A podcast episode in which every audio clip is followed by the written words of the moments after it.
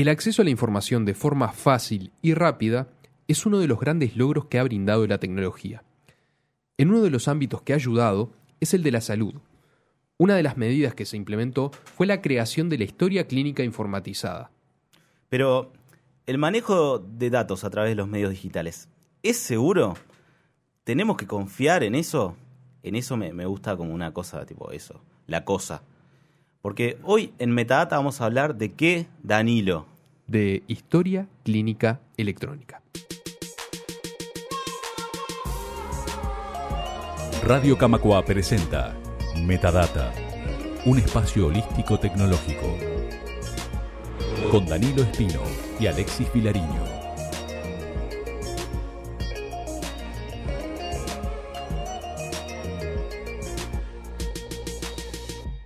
Bienvenidos a Radio Camacua, bienvenidos a Metadata, un placer reencontrarnos con ustedes eh, y también, en un menor medida obviamente, reencontrarme contigo, Alexis. ¿Cómo estás? Bien, no es recíproco, porque para mí no es un placer, yo vengo por dinero, pero... eh, Como siempre. Bien, eh, acá estamos nuevamente. Y bueno, está, no nos queda otra, ¿verdad? Bueno, sí, hay Sí, siempre, también podría- siempre hay otras opciones, Sí, ver crecer el pasto. Siempre hay opciones diferentes. desde abajo. Claro, es la forma más cómoda. Eh, Alexis, ¿cuáles son las vías de comunicación con Radio Camacua? Primero, estamos en Radio Camacua, la radio de AEU. Camacua 575, Ciudad Vieja, Montevideo, Uruguay. Eh, 092 80 26 40 es nuestro celular. WhatsApp nos pueden mandar por ahí. Instagram eh, tenemos arroba Radio Camacua, Twitter arroba Radio Camacua, Facebook arroba Radio Camacua. Y también tenemos Telegram, creo, pero eso solo lo miran un grupo de hippies, porque lo usan los hippies nomás. Así que yo no lo voy a mirar. Si mandan, eh, capaz que alguien lo lee. Eh, Podrían hacer un bot. ¿De dónde? ¿De Telegram? Claro. Sí, no, no. No, no el hippies no me interesa. Hippies del Telegram, no. No me interesa. ¿Qué, qué, qué, qué prejuicio tan, tan duro con la gente, los usuarios de Telegram? La vida tiene prejuicios con ellos. son los más prejuiciosos y después invierten la carga sobre los demás. A ver, el- ya que empezamos con el Yo le regalo todos mis datos a Google, a Facebook y a, a todos y listo, ya soy consciente de eso, ¿no? Ya que No- no empezamos con el paréntesis con Telegram, este, pensemos que Telegram fue la que creó los stickers que después terminó usando WhatsApp. ¿Qué Por- aporte? ¿Qué aporte? Y, La verdad. y, a ver, ahora, ahora que me lo decís así, la verdad que me, me cambió todo. Me diste vuelta todo en, en 30 segundos. bueno, vamos al tema que nos compete. ¿De qué vamos a hablar hoy, después de tanto tiempo, Danilo Espino? Bueno, hoy vamos a hablar de historia clínica electrónica, que según la definición que tenemos desde Wikipedia, eh, que eh, la historia clínica electrónica también se puede llamar historia clínica informatizada y es el registro mecanizado de datos sociales, preventivos y médicos de un paciente, obtenidos de forma directa o indirecta y constantemente puestos al día. Bien, saludos a Wikipedia. Salud, sí. Este, ¿Qué significa esto? Que serían todos los datos que eh, involucren cuestiones de salud que, eh, se- o sea, es la, la misma historia clínica que tenemos nosotros o que conocemos todos en papel, pero almacenada en formatos digitales.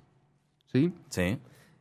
¿Qué es lo que tiene de... Es el sueño del burócrata de- del 2000 en adelante, digitalizar toda la burocracia. Claro, pero esto... ¿no? El expediente electrónico, el- el- la historia clínica electrónica, el trámite electrónico. Igualmente esto tiene un beneficio más, este, más importante a nivel del usuario, que es... eh, El gobierno digital. Todo, el viru viru, ahora que estamos en elecciones, todo el viru viru digital. En Argentina también se, se- se vio mucho. Claro, pero acá en, el- en los temas de salud tienen un objetivo más importante, más macro, que es el tema de la interoperabilidad entre los diferentes prestadores de salud. Ah, sí, claro. Sí, sí, me queda clarísimo. ¿Qué significa esto concretamente? Supongamos lo siguiente. Supongamos que eh, tenemos un accidente de tránsito, ¿sí? Este, y viene una emergencia médica a, todo lo que da. También resulta que soy, que tengo un- una herida y que soy alérgico a la penicilina. Sí. Este, no tengo ninguna, ninguna marca, ningún, eh, ninguna cadenita que diga que soy alérgico a la penicilina y eh, la emergencia médica lo primero que hace con- por- para evitar algún tipo de, de infección, lo primero que hace es inyectarme penicilina. Sí. Eh, es- esto, supongamos que la alergia es mm, eh, grave y lo que va a hacer es llevarme directamente a la muerte. Bien. eh, Teniendo- un poco drástico. Bueno, pero, pero, bueno, uso un ejemplo. Eh, ¿Qué es lo que evitaríamos con la historia clínica electrónica? Bueno, al estar disponibilizada la historia clínica de ese paciente eh, a través de todos los prestadores de salud de- del país, uno simplemente con los datos personales del usuario va a poder acceder a esos datos del usuario y va a poder ver que efectivamente es alérgico a la penicilina y puede eh, hacer un diagnóstico y una Bien, ahí tu supuesto es que a mí me partió un rayo y de- después de que me partió el rayo logran identificarme quién soy y buscarme en la base de datos para saber mi historia clínica. Porque si me partió un rayo, me pasó por arriba un taxi, eh, la veo complicada primero para que sepan quién soy y después que busquen. Bueno, si te partió un rayo o si te pasó por arriba un taxi, di- creo que va a ser este difícil que Y capaz que es el menor de mis problemas que me den penicilina. en Claro, momento, pero- claro, yo creo que en ese momento no, ni siquiera le estarías contando el cuento. Creo que al médico no le va a interesar mucho saber qué, qué tratamiento darte. Bueno, y, Porque y traerte de la muerte creo que va a ser difícil. ¿Y dónde entra la interoperabilidad ahí? Bueno, la historia clínica, al estar disponible eh, a través de todos los prestadores, bueno, eh, la interoperabilidad está ahí. eh, en el que todos los prestadores van a poder tener acceso a los datos clínicos de ese usuario, de cualquiera sea los usuarios, y va a poder facilitar también el, pasaje de, los diferentes este, usuarios eh, entre diferentes pre- prestadores. Por ejemplo, yo hoy puedo estar, eh, por decir una, una mutualista, puedo estar en la española y pasarme a la médica uruguaya eh, de forma casi que transparente y no perder el historial clínico eh, de, mío que haya tenido en la, en la española. ¿Se entiende? Sí. ¿Cómo? O sea, lo que yo antes llevaba la fotocopia, Claro. Este, ahora simplemente es una versión sofisticada de la fotocopia que llevaba antes. Claro, eh, sí, y eh, bastante más cara, pero bueno, este, eso es otro tema. Este, ya lo estaremos hablando. Eh, en nuestro país, este proceso ha sido eh, liderado, ha sido puesto en marcha por la Agencia del Gobierno Electrónico y Sociedad de la Información y el Conocimiento, Mm, humo.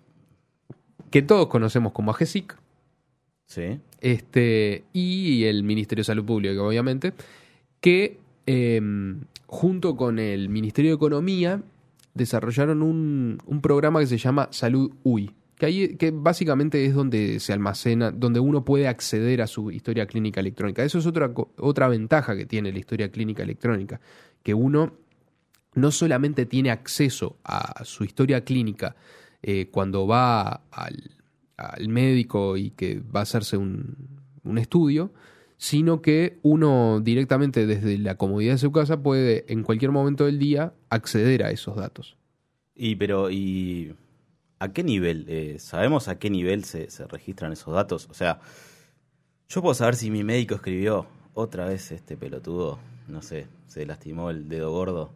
Eh, Bueno, hoy por hoy, eh, Hay un, hay un tema ahí de la relación médico-paciente que, si bien la historia clínica es propia, uno no, no, no accede normalmente a la historia clínica suya y tiene es- esos datos.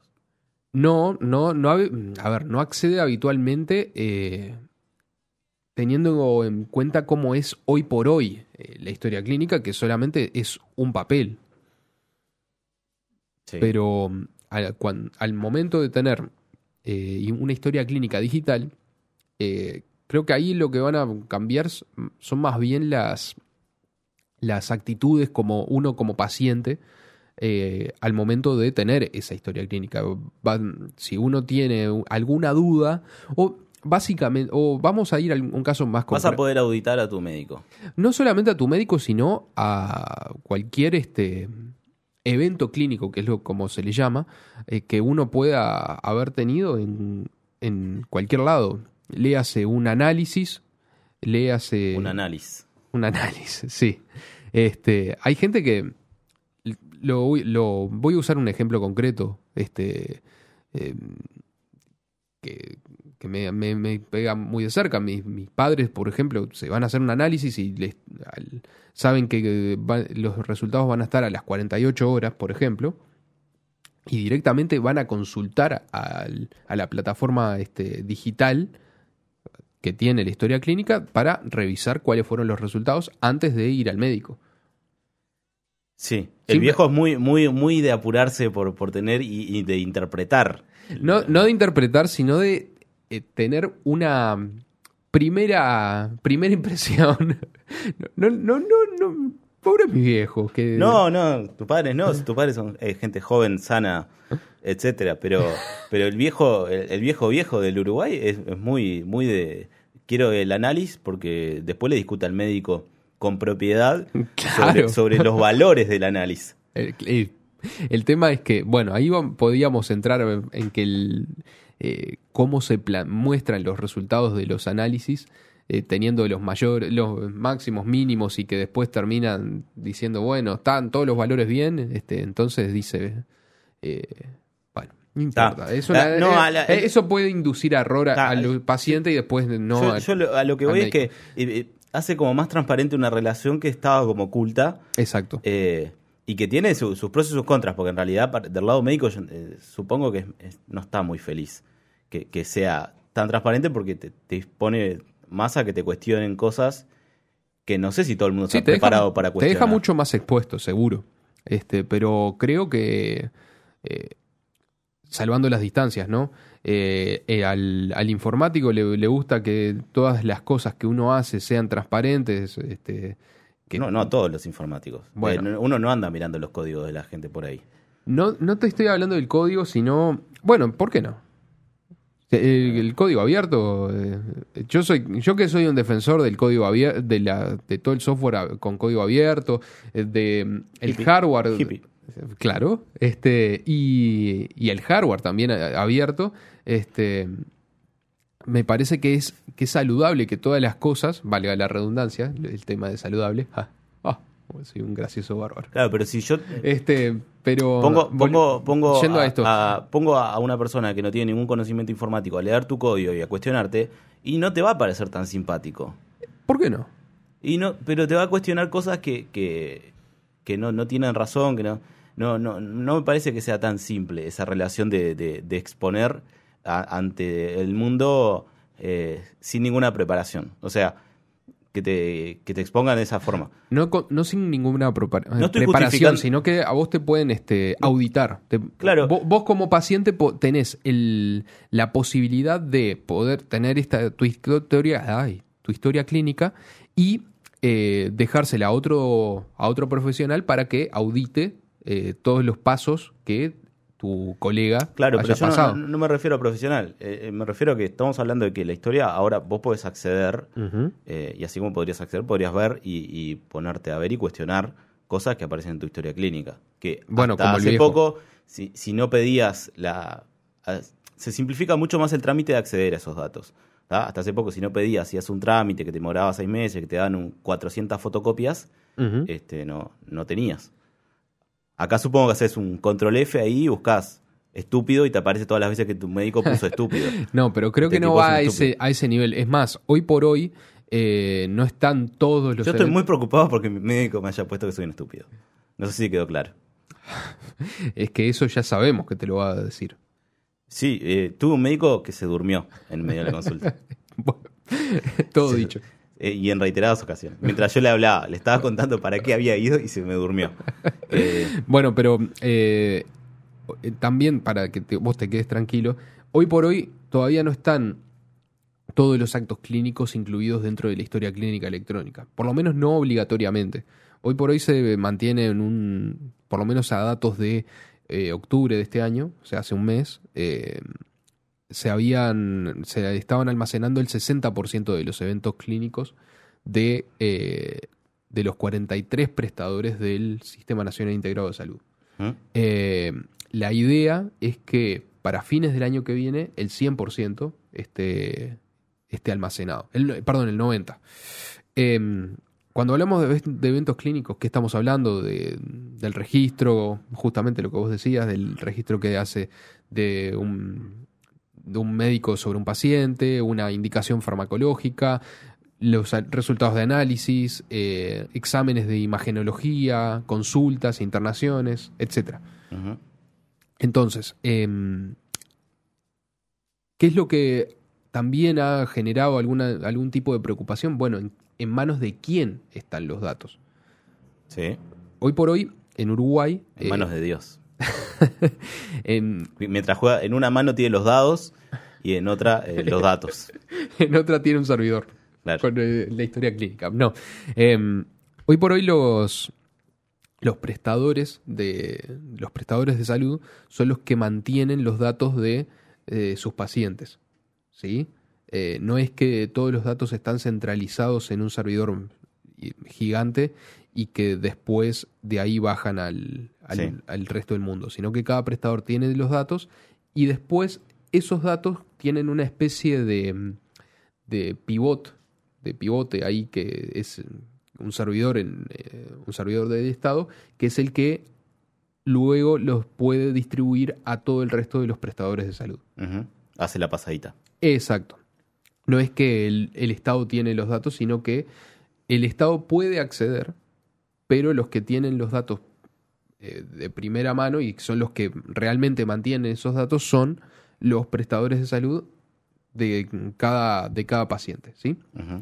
Ahora, eh, ahí ese, esa forma de mantener los datos parece la más, parece saludable, parece razonable, ¿no? Eh, pero ha, ha generado cierta polémica porque había gente que también pensaba que era el, Estado y ha habido una especie de, de- han empezado a tomar una especie de recaudos sobre eh, cómo se mantienen y quién los mantiene. Eh, personalmente, creo que esa es la mejor. Este, más allá de que capaz que también hasta me gustaría que el Estado tuviera todos los datos, porque me- eh, se- antes de que los, tu- los tenga una empresa... si no, no sé si quiero que alguien tenga mis datos. Bueno. Partiendo de esa base, pero Teniendo en cuenta los beneficios que me da el hecho de tener la historia clínica electrónica, que sean, eh, de que puedan estar disponibles para cualquier prestador de salud y que yo pueda estar más seguro, entre comillas, creo que eh, antes de que los tenga una empresa, prefiero que los tenga el Estado porque por aquello del Estado, eh, el Estado protector, bla, bla, bla. Mm, Eh, Eso es una cuestión este, sí, es más personal. más personal, sí. Eh, pero han habido, eh, justamente hace muy poquito, Igual, paréntesis, esto es- clarísimo, es un gran, gran negocio. sin duda, de millones de dólares. Este, Más allá de que para las instituciones puede, puede implicar, las institu- instituciones de salud puede implicar un, un- un gasto importante, pero para así como es un gasto de un, de un lado, del otro lado del mostrador es un gran negocio para otros. sin duda, acá estamos hablando de que en Uruguay la implementación de la historia clínica electrónica nacional se eh, desarrolló entre ocho empresas. El- La GESIC contrató a ocho empresas para hacer todo este desarrollo y eh, estamos hablando de una inversión solo de AGESIC, porque también los prestadores tienen que hacer inversión en hardware y en software, eh, solo del lado de AGESIC de unos 10 millones de dólares que consiguieron a través de un préstamo del BID, que lo vienen pagando de a, una, eh, de a un millón de dólares por año. Y ahí es donde vienen, empiezan las sospechas de- del lado de la gente más tirando a paranoica, que al- algunos tienen razón con su paranoia, muchas veces. Sí, a- me parece que también hay casos en que se va. Ah, bueno, eh, hay de las dos. Sí, sí. Hay paranoias justificadas también con, con hechos históricos. Pero, pero bueno, está, es como... No deja de ser un gran negocio. Sin duda. Más allá Pues de lo, de lo interesante que está, es que un está negocio- bueno y la información. y Es un negocio, pero insisto en, lo- en la, la idea personal que tengo, que eh, prefiero que sea el Estado el que esté atrás de esto que una empresa. ¿Por qué digo esto? Hay un caso muy, muy cercano, muy cercano en el tiempo, que es el de Google. Google adquirió una empresa, este, una empresa eh, americana que era la que mantenía los datos. este, y obviamente al comprar esa empresa adquirió esa, esa, toda esa base de datos que tenía de esos usuarios que tenía esa empresa. Mm, sabe cuántos escalones subí hoy. ¿En, en qué sentido? Google. Se tiene todos mis datos. Claro, pero... Cuánto caminé, cuánto, cuánto dormí. Y no solamente eso, porque eh, el negocio de Google, el negocio uno de los negocios principales de Google, ¿no? ya hoy por hoy no es el principal, creo, Es ofrecerte lo que estás buscando. es, bus- es darte buenos resultados de búsqueda. Sí, pero es- lo hace en base a tus necesidades y si conoce tus necesidades, Entonces, estos datos Etcétera. después los, los utiliza con una inteligencia artificial y refina los datos que te está dando a vos mismo. Entonces siempre estás en un círculo de que, bueno, vos, vos tenés mis datos y estás haciendo negocios con mis datos. Eh, es todo un, un círculo vicioso bastante escabroso. Y, pero qué Es- linda la funcionalidad de Gmail que me deja programar los mails para mandar. ah, claro, sí. Bueno. Eh, pero bueno. Dios te eh, da, Dios te quita. Ahí es, ahí es donde vemos lo que es. no, creo que ya hemos hablado en alguna de estas tantas ediciones de Metadata que el negocio del presente y del futuro no son. no es hacer software muy lindo. No, no. El negocio del futuro son los datos. Entonces. Hay que tener mucho cuidado, muchos recaudos, es verdad. Pero también. Y del presente. de, de que Del estamos. futuro y del presente. Ah, sí, sí, es lo que decía, del presente y del futuro, sí. Eh, son los, es el negocio de datos y es, es, es, este, razonable y es eh, maduro pensar en tener eh, recaudos este, sobre quién tiene nuestros datos, pero eh, quiero seguir insistiendo en, esa misma impresión que tengo yo que antes de que los tenga una empresa, y que esa empresa sea la que facture gracias a mí, prefiero que el dato, el estado protector, sea el, el que tenga mis datos y bueno, en cualquier caso sea el que, el que maneje de la forma que considere pertinente eh, esos mismos datos. Em, Es discutible. es discutible, este, Hay varias bibliotecas al respecto. muchas. Bien.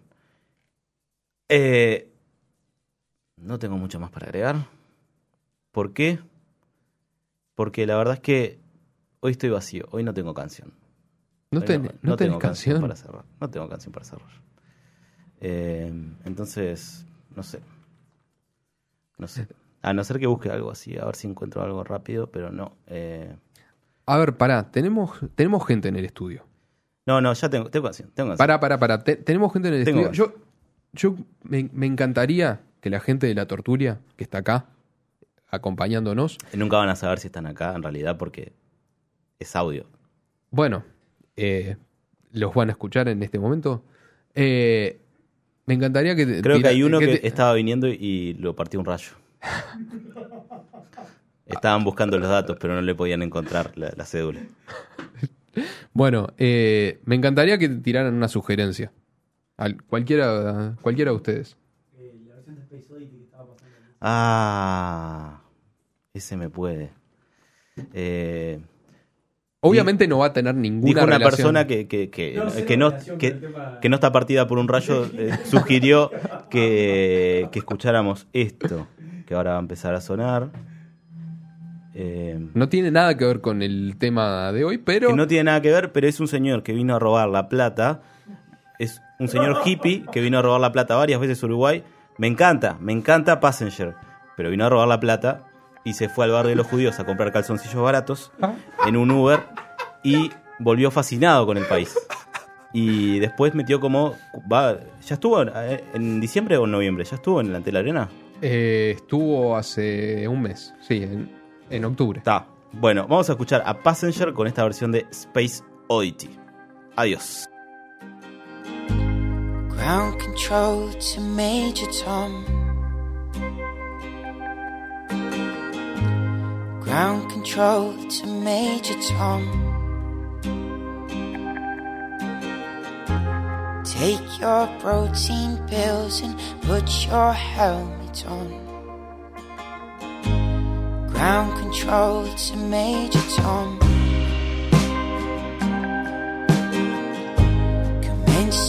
countdown, engines on. Check ignition, and may God's love be with you.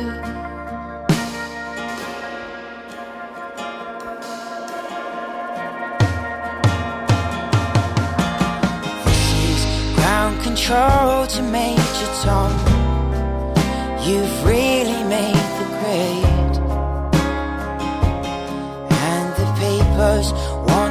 know whose shirt you wear. Now it's time to leave the capsule if you dare. This is Major Tom to ground control. I'm stepping through the door.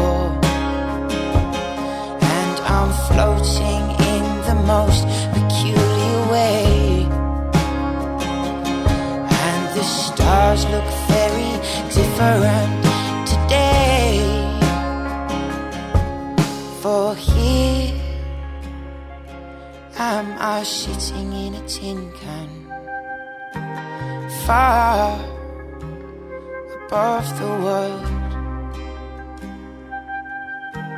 Planet Earth is blue, and there's nothing I can do.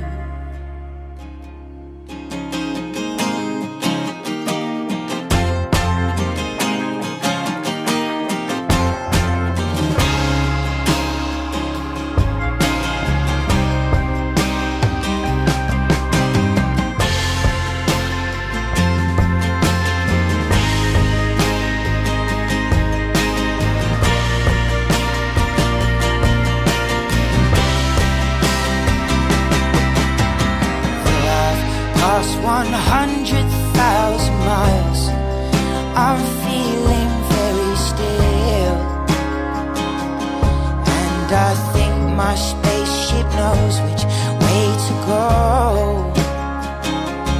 Tell my wife I love her very much, she knows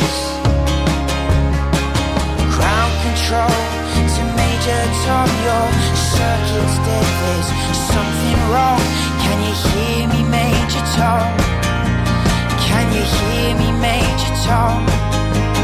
Can you hear me, Major Tom? Can you hear? Am I floating around a tin can?